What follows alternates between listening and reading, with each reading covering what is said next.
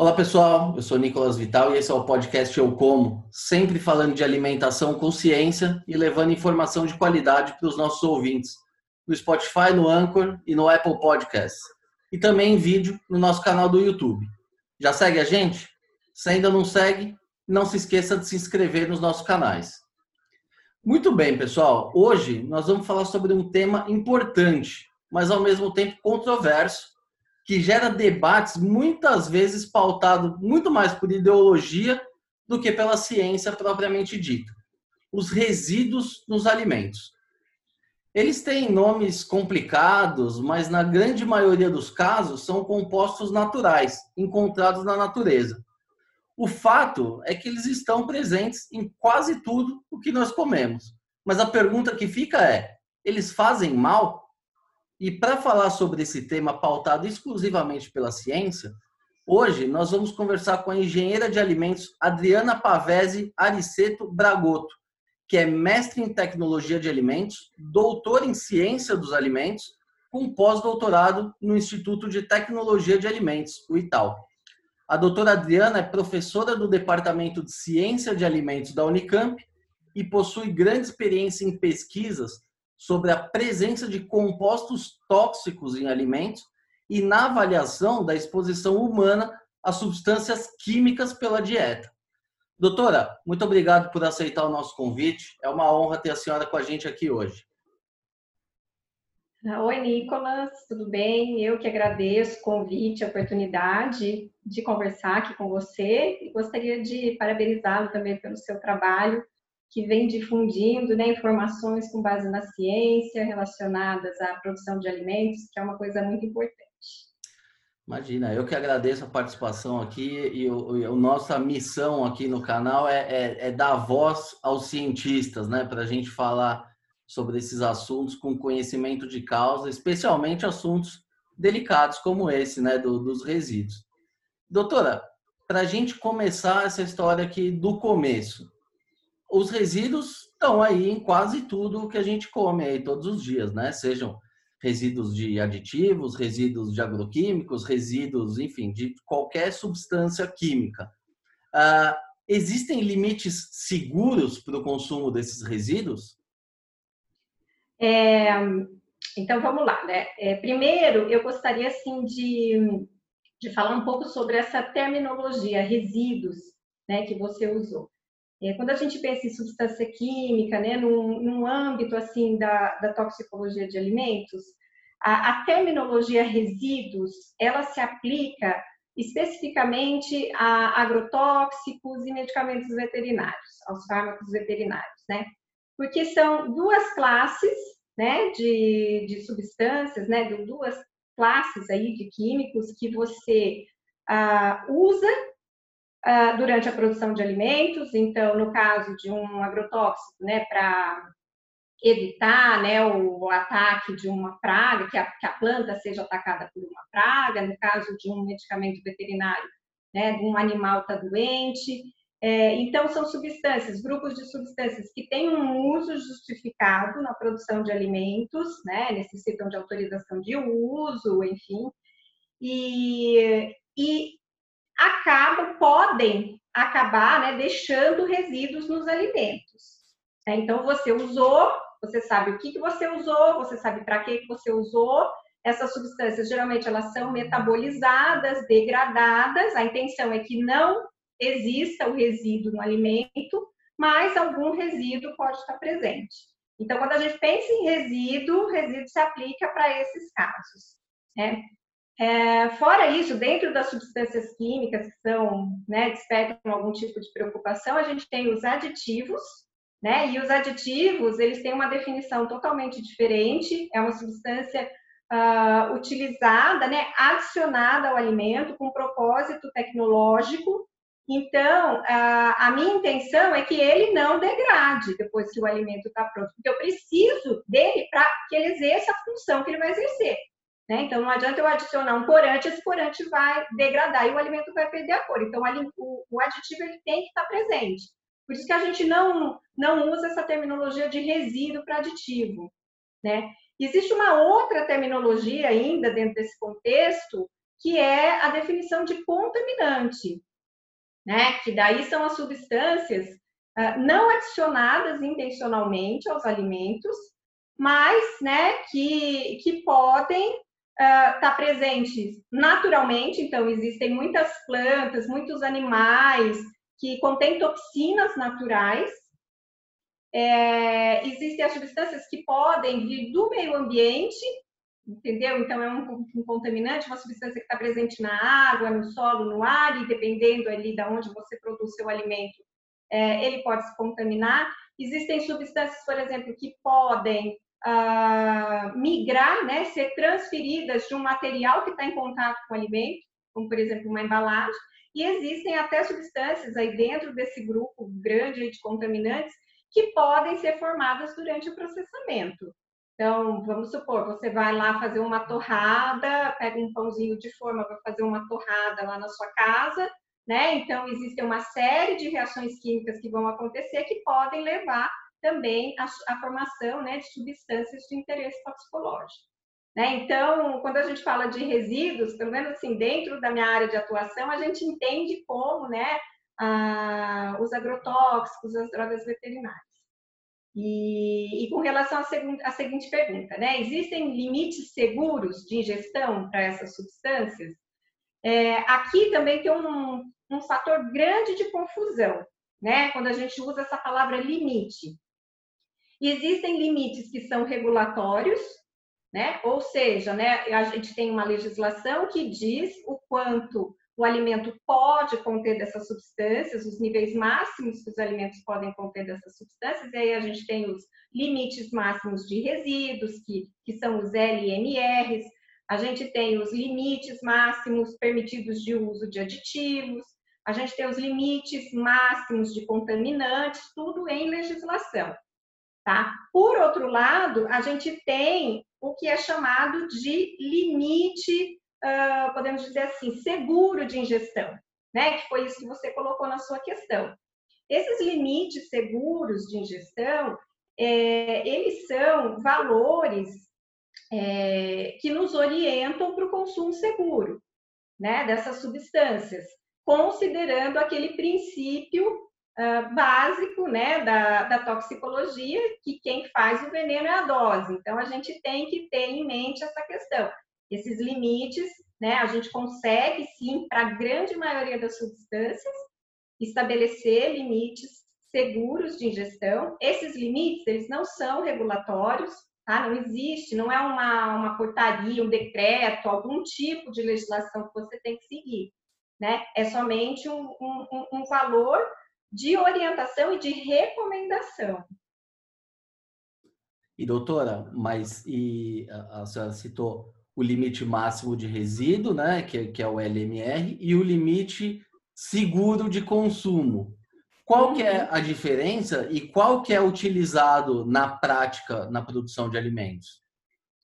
É, bom, os dois são muito importantes e os dois né, são utilizados aí uh, em diferentes contextos. O limite máximo de resíduos, por exemplo, que é aplicado, a gente usa para agrotóxicos, para drogas veterinárias, esse, esse limite, ele tem relação né, com a produção do alimento, o quanto a substância foi aplicada ou o medicamento foi administrado, né? É preciso esperar um tempo. Se, esse, se essa planta, se essa cultura, se esse animal, eles vão produzir alimentos para consumo humano, é preciso aguardar um tempo né, que a gente chama de período de carência entre a última aplicação, a última dose, até que essas substâncias né, elas se degradem, se metabolizem, até chegar naqueles limites máximos de resíduo, que é o quanto, é o máximo que o alimento pode conter de resíduo daquele agrotóxico ou daquela droga que foi utilizada.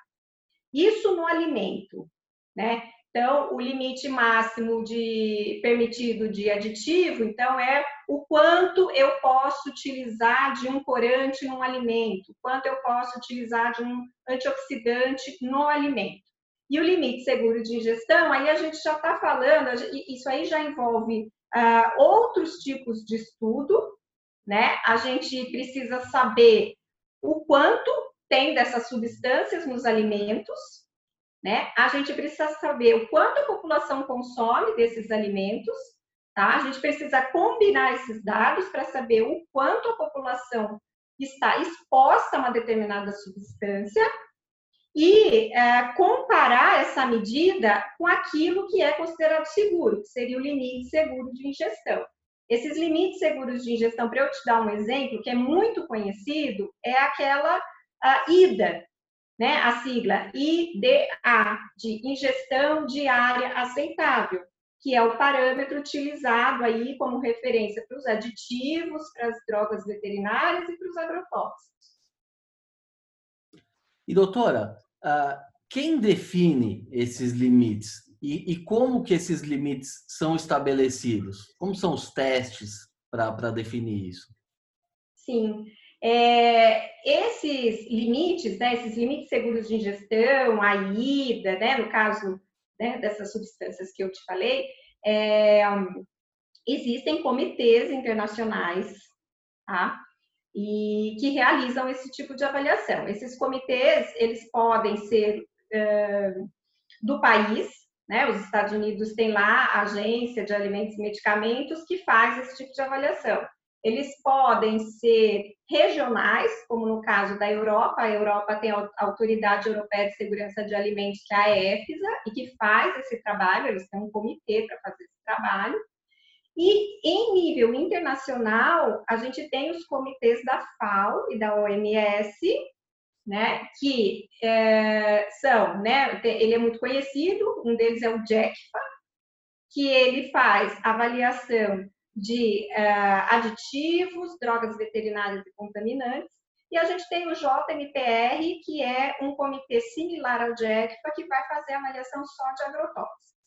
Então, esses comitês, eles são formados por cientistas e especialistas do mundo todo, né? Uh, existe uma lista de substâncias que, que são avaliadas, reavaliadas anualmente. Tá? Normalmente existem aí duas reuniões por ano, onde esses esses especialistas se reúnem para avaliar toda a literatura publicada, todos os estudos toxicológicos, né, uh, relacionados a uma determinada substância. Então, com base nisso, eles conseguem tirar as conclusões. O que eles fazem, né, basicamente? É, para chegar na ida, que é o nosso ponto aqui que a gente está falando, né? São selecionados diversos estudos, a gente precisa ter estudos toxicológicos, geralmente são estudos realizados com animais, diferentes espécies, uh, diferentes né, endpoints toxicológicos, ou seja, né, eu preciso saber a toxicidade na reprodução, eu preciso saber a toxicidade para o fígado, para o rim. Então, é, eu preciso né, ter um conjunto de, de, de dados muito grande, muito extenso, e esses comitês, na verdade, eles selecionam os melhores estudos, tá? E, e, eles vão tentar identificar desses estudos uma dose que é chamada NOAEL, que é o No um, Observed Adverse Effect Level, né? É o nível sem efeito observado. Então, tudo começa na busca desse NOAEL. Né? Como é que ele é buscado? Eu vou tentar explicar rapidamente. Vamos supor que foi selecionado um trabalho né, realizado com ratos, e a esses ratos foram, né, grupos de ratos foram administradas uh, várias doses de uma substância. Então, eu tenho um grupo controle, que eu não administrei nenhuma dose da substância, depois eu tenho grupos, vamos supor, eu administrei 1 miligrama por quilograma, no outro 100, no outro 200, no outro 1000. Tá? Assim, hipoteticamente. É, vamos imaginar que eu observei algum efeito adverso, tá? Alguma alteração, pode ser uma alteração de enzima, pode ser alteração no peso de um órgão, tá? No grupo que foi, que recebeu 200 miligramas por quilograma ah, na dieta, né? Todos os dias durante um determinado período para simular uma exposição crônica, tá? Bom, se em 200 eu observei o efeito, significa que minha, nas minhas doses mais baixas eu não observei. Então, eu testei 1, testei 100 e não observei. Aí o que, que eles fazem? Eles vão pegar a maior dose entre 1 e 100, então eles pegariam a dose de 100 e isso seria adotado como NOAEL. Tá? Então, tudo parte daí. Bom, essa é uma dose, é bom a gente ter em mente que essa dose, ela não provoca o efeito adverso. Tá? Então, é uma dose que em nenhum animal ali nos estudos não foi observado efeito adverso. Para transformar isso na ida, né, aplica-se um fator de incerteza de 100, ou seja, a gente diminui 100 vezes essa dose. Então, se o meu Noel era 100, né, qual que vai ser a ida? Seria 1 miligrama por quilograma peso corpóreo, considerando né, todas as, as diferenças entre espécie, é, entre as diferentes espécies, né, entre a mesma espécie. Então, aí existem diversos critérios toxicológicos para serem considerados, mas basicamente é assim que se determina. E, doutora, a senhora citou também que existem comitês internacionais e existem comitês locais. Então, uhum. como é que funciona isso na prática? Existe uma harmonização global, mas cada país tem autonomia para definir os seus próprios limites. É isso?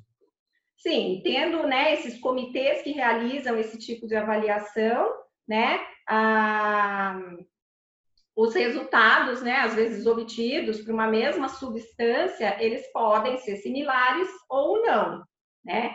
Ah, então, por exemplo, os Estados Unidos, eles têm né, o comitê da agência deles para fazer, a Europa, né, e o JECPA, que é o comitê internacional. Né?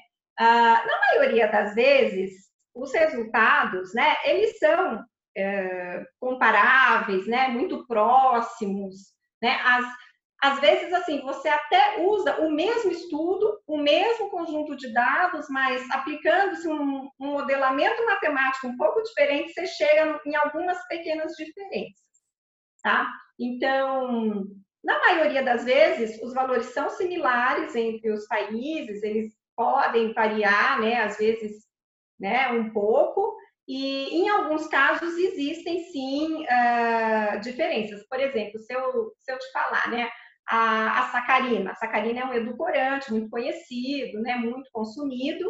A sacarina é um exemplo de substância que não tem a mesma ida, né, aí entre esses comitês que eu citei para vocês. Né. A, o JECFA e a EFSA adotam uma ida de 5 miligramas por quilograma peso corpóreo e nos Estados Unidos, né, o FDA adota uma ida de 15, tá? Então, às vezes, para determinadas substâncias pode haver uma divergência, mas na, na maioria das vezes é, as avaliações são, são consistentes e resultados com resultados próximos. E doutora, por que que acontece em muitos casos, uh, um exemplo claro é a Europa, né, que é muito mais restritiva nessa questão do, dos limites de, de resíduos. É, por quê? que existe essa diferença tão grande, né? E eu digo isso porque a gente ouve muito essa história de produtos que são usados em larga escala no Brasil, aqui pode, mas na Europa não pode. Geralmente é, essa comparação negativa é feita com a Europa e não tanto com os Estados Unidos, que tem uma realidade um pouco mais próxima da nossa. Por que, que isso acontece? É porque eles realmente estão mais preocupados com a segurança da população, eles são mais criteriosos no, no, na avaliação? Por que, que existem essas discrepâncias? Olha, isso uh, depende de vários fatores. Isso pode acontecer de fato, a gente tem substância que é autorizada aqui, não é autorizada o, ciclamato. O ciclamato de sódio, que é outro edulcorante, né? É, tem uso autorizado aqui no Brasil, tem uso autorizado na Europa, mas não é autorizado nos Estados Unidos. Isso tem vários motivos. Né? No, no caso do ciclamato, é, ele foi proibido né, na década de 70, né, surgiram alguns estudos mostrando Uh, alguns efeitos tóxicos, né? Mas depois uh, chegou-se à conclusão de que poderia ser estabelecido um nível seguro, sim, de ingestão para o ciclamato. Então, por isso que ele pode ser usado, né, tranquilamente. Só que lá nos Estados Unidos, outras alternativas de adoçamento surgiram no mercado. E, na verdade, assim, não houve um interesse de se solicitar uh, por nenhuma, né, nenhuma empresa, nenhum fabricante, novamente, o uso do citamato. Então, assim, é, depende de vários fatores. É, Então, é muito comum, e assim, a autoridade sanitária local, ela tem o seu próprio entendimento do que autorizar e do que não autorizar. O que é importante aqui a gente é, falar é que, assim, tudo que é autorizado para uso aqui no Brasil está respaldado pelo DIECFA e pelo Códex Alimentares, tá? Que são as organizações super respeitadas é, no assunto. Tudo está respaldado. Né? Então, uh, se a autoridade sanitária de um determinado país entendeu que uma determinada substância não pode ser usada lá, né, uh, eles devem ter algum motivo para isso. Às vezes, a população tem um hábito alimentar diferente, entendeu? consome mais, vai estar mais exposto a, a uma determinada substância. Então, eles têm que uh, controlar de alguma forma. Então, são vários, várias razões para isso. Não significa que um país que uh, tem uma lista muito maior de aditivos autorizados, os alimentos são menos seguros, tá? Isso não quer dizer nada. E doutora, a, a senhora estava explicando anteriormente sobre a, o Noael, né? Que você pega a dose que não causa efeito, ainda divide por 100, que é para dar uma segurança ainda maior. A gente sabe que não existe nada risco zero, mas a, as chances de ter algum tipo de problema são mínimas, né? É uma chance muito pequena. A gente poderia dar um exemplo de quanto seria necessário comer de determinado aditivo ou algo que, que deixe resíduo para possivelmente ter algum problema? E aí, deixando mais clara essa pergunta, é, no caso de um, não precisa ser necessariamente, mas de um adoçante, quantos quilos de adoçante seria necessário comer para que uma pessoa normal de 70 quilos tivesse algum tipo de problema? Tá, essa pergunta é muito interessante porque eu acho que ela é muito aplicada. Na verdade, é o que todo mundo quer saber, né? Então, vamos começar do bem ali do, do início, né? Então, a gente está falando de risco. O que, que é o risco? O risco, ele é a probabilidade de ocorrência de um dano, né? Então, a gente fala aqui, dentro aí, né, desse contexto de exposição a substâncias tóxicas, tá? É, substâncias químicas potencialmente tóxicas, a gente diz que o risco ele é uma função da toxicidade da exposição. Se não há exposição, não há risco. Né? Então, se eu não estou ingerindo determinada substância, se eu não estou exposta a essa substância, eu não tenho risco de desenvolver algum, de ter algum dano em função da toxicidade dessa substância. Né? Bom, mas na maioria das vezes a gente sempre tá, a gente vai estar tá exposto a praticamente tudo.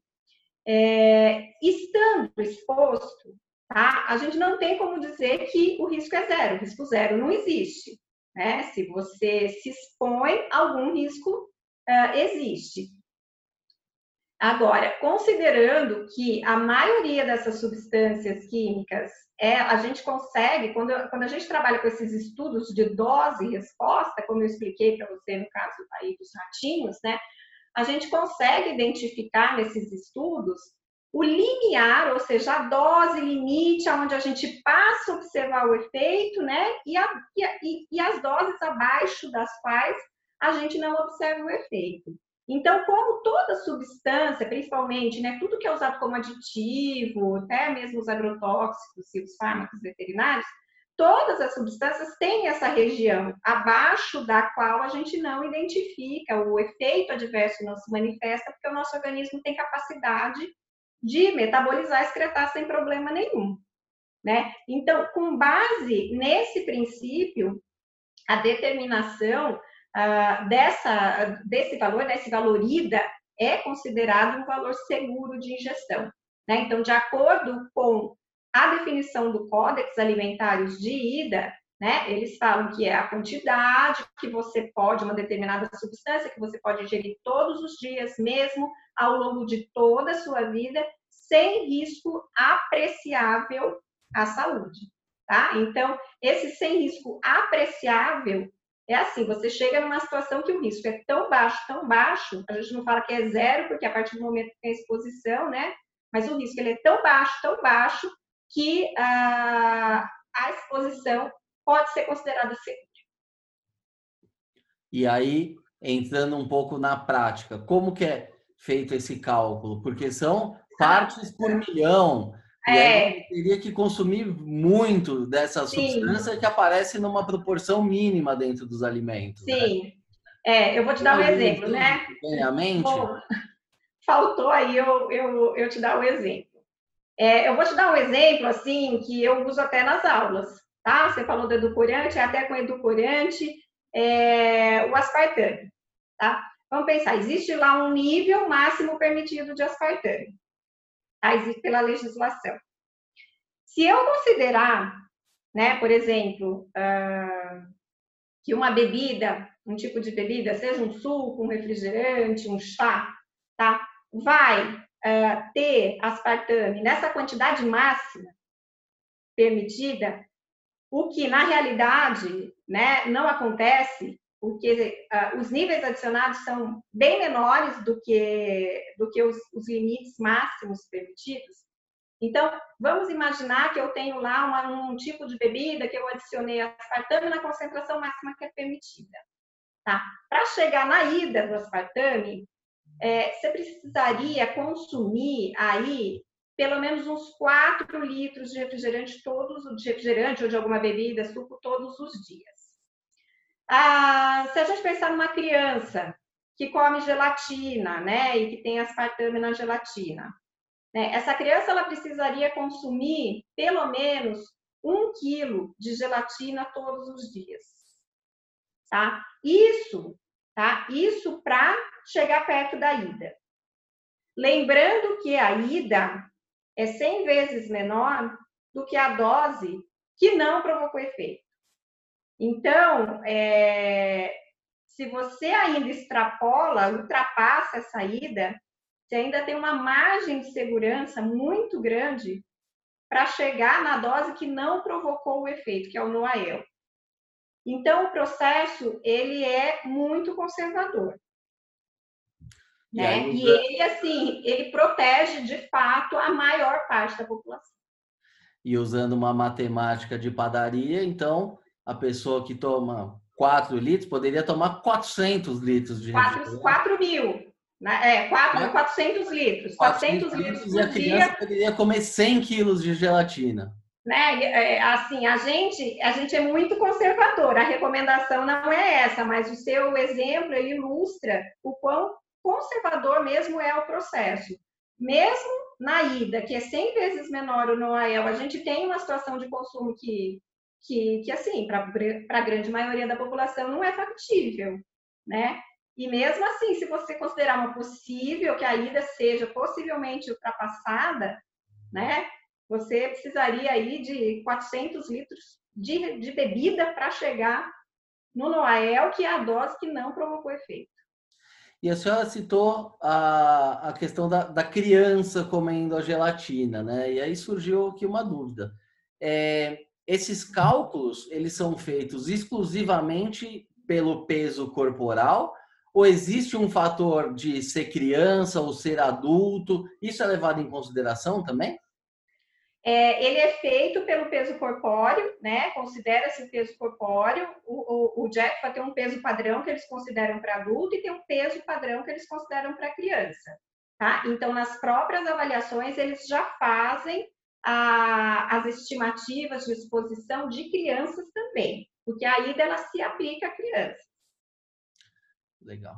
E doutora, entrando agora em, agora em exemplos da vida real aqui para as pessoas, né? Porque esses os aditivos, eles têm uns nomes feios, né? As pessoas temem um pouco porque os nomes não são muito amigáveis.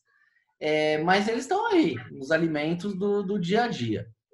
É, eu acredito que um grupo que seja, acho que entre os mais conhecidos, aí os mais temidos, principalmente agora com essa onda de, de gente que, que faz embutido caseiro, né? Tem os nitritos e nitratos. É, o que são essas substâncias? Por que, que elas são importantes? E elas são seguras? Existe algum problema no, no consumo dessas substâncias? Ah, é, acho que até assim mais assustados, né, que o próprio mais preocupação que o próprio nome da substância, eu acho que são que é o uso daqueles números, né, dos aditivos, que todo aditivo é atrelado a um número, então esses números eles apavoram até mais do que o próprio nome das substâncias. É, bom, nitratos e nitritos, né, como você citou, são ah, aditivos autorizados para uso, né? Ah, basicamente em produtos cárneos, né, porque eles têm uma função de conservar esse produto e eles têm um papel muito importante que é no crescimento de uma bactéria que gera uma toxina muito tóxica, que é a toxina botulínica. Né? Então, eles têm um papel muito importante na conservação dos alimentos. Né? Bom, eles são autorizados para uso, significa que eles já foram avaliados e avaliados e ah, os limites máximos né, de, de uso desses aditivos seguem todas as, as diretrizes e recomendações desses comitês científicos. Tá? Bom, é, é uma classe interessante porque, assim, se fala muito, né? É uma das que mais preocupam o consumidor, tá? Mas, uh, se a gente pensar no nitrato, por exemplo, será que todo mundo sabe que existem vegetais como alface, rúcula e beterraba que têm concentrações de nitrato, o mesmo nitrato, tá? Que é usado, que tem concentrações de nitrato de até 15 vezes mais, né, maior do que o máximo nível que é permitido para ser usado num produto carne. Né? Então, esse, existem alimentos que são muito ricos em nitratos, natural, naturalmente. Tá? E a maior exposição humana ao nitrato vem desses vegetais. O nitrato presente na carne contribui muito pouco para a exposição. Tá? O nitrito é a mesma coisa. O nitrito, ele não tá, o nitrito não está presente nesses vegetais de uma maneira tão significativa, mas uh, a, a, a, concentração, né, a nossa exposição ao nitrito pelos alimentos, pelos produtos cárneos, né, ou seja, onde foi adicionado o nitrito, também é muito baixa. Tá? Até recentemente a gente teve uma avaliação da EFSA publicada em que eles confirmam e atestam que os limites hoje em dia utilizados, as concentrações utilizadas de nitrato e em produtos carnes são seguras. E doutora, mas para que, que serve o nitrito e nitrato no, no salame? Por que, que eles são utilizados? E dá para fazer um salame sem essas substâncias? Então, eles têm um papel muito importante na conservação, eles são conservadores, né, ou conservantes, como a, né, é o que é o termo mais conhecido pela população. É, eles têm essa função de, de uh, impedir ou retardar o crescimento bacteriano de algumas bactérias e entre elas uma das bactérias patogênicas mais importantes, que é o Clostridium botulinum. Então, essa combinação do uso de nitrito com sal e outros ingredientes ali da carne faz com que ele seja muito eficiente no, no controle do crescimento dessa bactéria tá? E dessa forma é, fica um pouco difícil substituir o nitrito e o nitrato. Além disso, eles têm outros efeitos nos alimentos que também são desejáveis nos produtos curados. É, eles produzem aquela cor característica, sabe, de um produto curado, que é meio rosado, avermelhado. Eles produzem um aroma característico de produtos curados. Eles também têm um potencial antioxidante tá? Mas a função um, tecnológica que eles são autorizados é como conservador. Né? Então, essa é a principal justificativa de uso e é muito importante a gente pensar que eles têm, sim, uma função muito importante no alimento. E, doutora, tem um outro, uma outra substância também que, que vem despertando muito debate aí, mas que, enfim, todo mundo gosta, né? Que é o caramelo. É, que história é essa do caramelo? Criou-se uma polêmica recente. O caramelo pode oferecer algum risco à, à saúde das pessoas? Olha, o caramelo, né? A gente está acostumado a fazer caramelo em casa, né? Como é que a gente faz o caramelo? O caramelo é obtido a partir de um processo de aquecimento do açúcar, né? Então você emprega ali um processo com alta temperatura ah, vão ocorrer muitas transformações químicas, reações químicas, até chegar à formação né, de compostos que têm essa pigmentação. Né? Então, a gente gosta, faz em casa, põe na calda, né? É muito comum a gente fazer isso daí. Ah, na indústria, se usa muito corante caramelo. Né? Então, existe uma produção industrial de corante e, e existem quatro tipos de caramelos que são usados na indústria. Eles são chamados de 1, 2, 3 e 4 né? Uh, o caramelo que mais se aproxima com aquele que a gente faz em casa é o 1, né, que é somente o açúcar tal. Eu não vou entrar né, no detalhe aqui da, da produção dos caramelos. E por que, que eles têm essas diferenças? Né? Porque são adicionados algumas substâncias no processo de obtenção do caramelo que vão dar características diferentes para cada caramelo. E com essas características diferentes, eles têm uma melhor aplicação, eles são direcionados para determinados produtos. Então, a gente tem aquele tipo de caramelo que vai ser direcionado, né, atua melhor em bebidas com baixo pH, como é o caso de refrigerante. A gente tem o caramelo que vai atuar melhor numa bebida destilada, né, como um uísque, uma coisa, né, é, é, funciona mais ou menos assim. Os quatro caramelos que são usados na indústria já foram avaliados e reavaliados inúmeras vezes por esses comitês. E eles são considerados seguros nas condições de uso, né? Quando eu falo condições de uso, é ah, obedecendo, né, respeitando a legislação, para os produtos para os quais eles são autorizados, nas concentrações que eles são autorizados.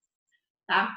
É, existe uma polêmica em relação a dois caramelos, né, desses quatro, que são caramelos produzido na, produzidos na presença de amônia e que levam à formação de uma substância chamada 4-metil-imidazol e que é uma substância que desperta aí um certo, uma certa, um certo interesse toxicológico, vamos dizer assim, tá? É, mas existem também níveis recomendados máximos para a formação dessa substância, é, considerando né, que o caramelo ele ainda vai ser adicionado, uma pequena quantidade de, de caramelo vai ser adicionado no produto, então a concentração desse 4-metil-imidazol que vem do caramelo, ela é muito pequena, e num contexto de avaliação de risco, a exposição é muito baixa, tá? Então, o risco é muito baixo.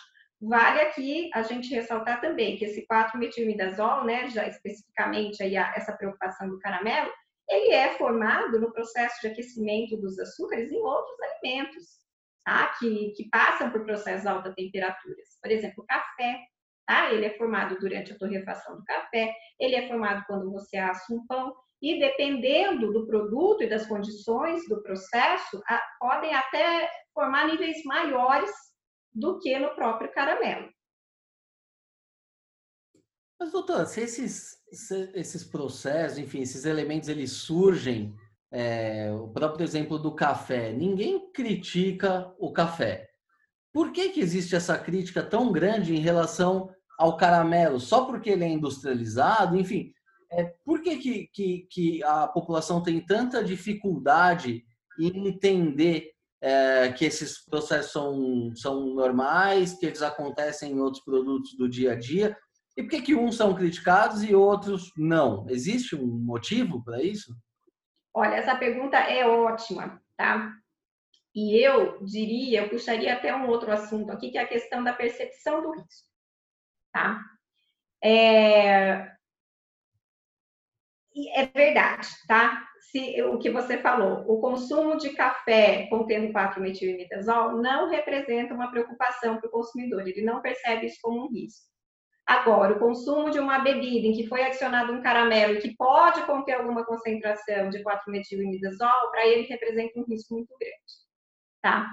É, então, essa questão de percepção do risco, é, o consumidor, ele não, ele não faz uma avaliação de tudo que a gente conversou aqui. Ele não vai pegar no AEL, fazer um cálculo, ver a ida, ver o quanto ele consome, o quanto que pode ter, sabe? Ele não, ele não, ele não faz essa avaliação objetiva, mas ele faz uma avaliação subjetiva, tá? Que muitas vezes é né, emocional, é, é, por coisas que ele ouviu falar, então a, a, mídia tem um papel grande nisso, então ele vê falar na mídia e, e ele vai construindo a própria avaliação do risco dele.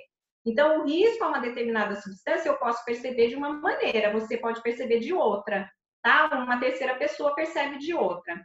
E é, sabe-se, né, é muito bem conhecido que o, a percepção do consumidor para substâncias a percepção do risco do consumidor para substâncias que são adicionadas, ou seja, não fazem parte do alimento, né? Então eles entendem que é uma coisa artificial e que representa um risco maior. Mas na verdade você pegou um exemplo muito bom, a gente está falando de duas substâncias que são a mesma coisa. E o nosso organismo enxerga da mesma maneira, vai metabolizar da mesma maneira. É, e o exemplo do alface é matador, né? Porque as pessoas temem o nitrito e o nitrato, mas no alface, que é todo 100% natural, tem 15 vezes mais essa, essa concentração, né? E uhum. aí, uh, já emenda uma outra pergunta. É, por que, que é tão difícil comunicar essas questões científicas para a sociedade? É, se a gente tem exemplos tão, tão claros aqui, por que, que a gente não consegue é, é, colocar essa visão científica é, no debate? Geralmente, os mitos ganham muito destaque, mas a ciência ganha muito pouco. O que, que a gente poderia Sim. fazer aqui para reverter essa história?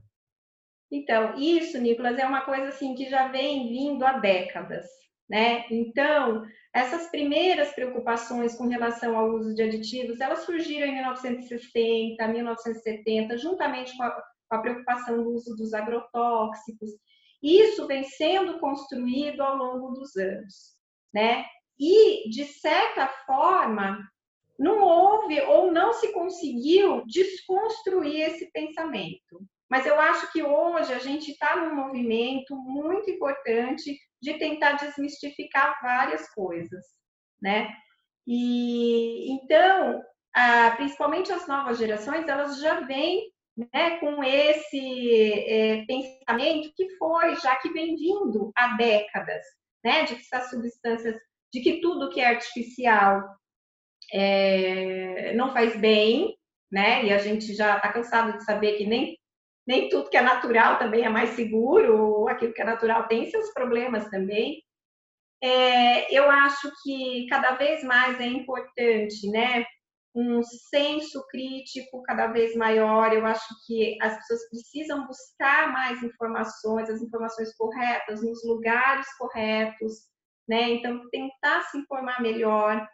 É, a gente tem hoje muito material, né, na, divulgado por pessoas respeitadas para desmistificar toda todo esse pensamento que vem sendo construído aí ao, ao longo das últimas décadas, né? Mas de fato é difícil, né, fazer com que a, a população de maneira geral entenda, né, tudo isso que a gente conversou, primeiro porque eles não têm essa informação, né? Eles não recebem essa informação.